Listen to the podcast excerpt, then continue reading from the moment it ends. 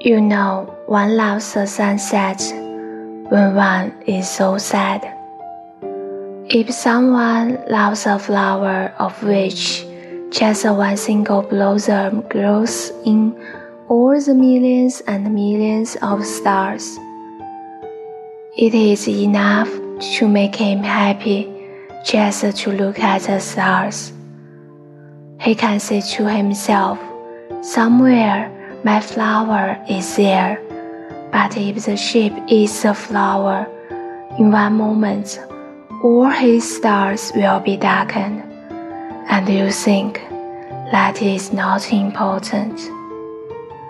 Flowers are so inconsistent, but I was too young to know how to love her.